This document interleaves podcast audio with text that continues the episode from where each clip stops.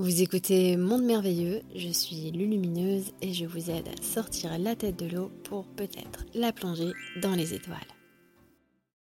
Est-ce l'âme qui choisit son laps de temps entre deux incarnations? Alors attention parce que l'âme, ce n'est pas un petit personnage avec son mental qui va choisir les choses comme elle veut. L'âme, c'est un peu la cellule d'un immense corps et ce corps serait la source. L'âme, elle reçoit ses ordres de plus haut, mais ce ne sont pas des ordres autoritaires, ce n'est que l'ordre cosmique, on va dire le verbe intelligent qui résonne. Et l'âme, elle se fond dans cette intelligence.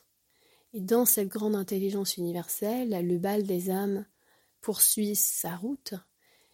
Le laps de temps entre deux vies dépend directement de, de là où en est l'âme sur son parcours. Plus l'âme va croître en conscience, en lumière, dans l'expression de la lumière qu'elle permet quand elle est incarnée, et plus le laps de temps entre incarnations pourra être important par rapport à l'élaboration de ce qu'elle aura à réaliser quand elle sera incarnée. Une âme qui n'a pas encore réalisé sa révolution, c'est-à-dire que pendant son incarnation, elle n'a pas conscience d'être ce qu'elle est, eh bien, très souvent, la fréquence sera beaucoup plus importante et le laps de temps entre deux vies sera très raccourci.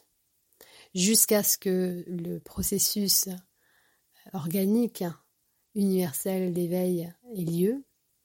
Et là, il y aura comme un palier de, conscience franchi et il y aura une autre manière de préparer ses plans d'incarnation le but n'étant pas l'incarnation elle-même, le but étant justement de se réaliser, c'est-à-dire que l'âme doit se fondre dans la conscience totale de ce qu'elle est, de son essence, pour justement transcender les cycles, le cycle d'incarnation qui lui a permis de réaliser ceci dans la matière.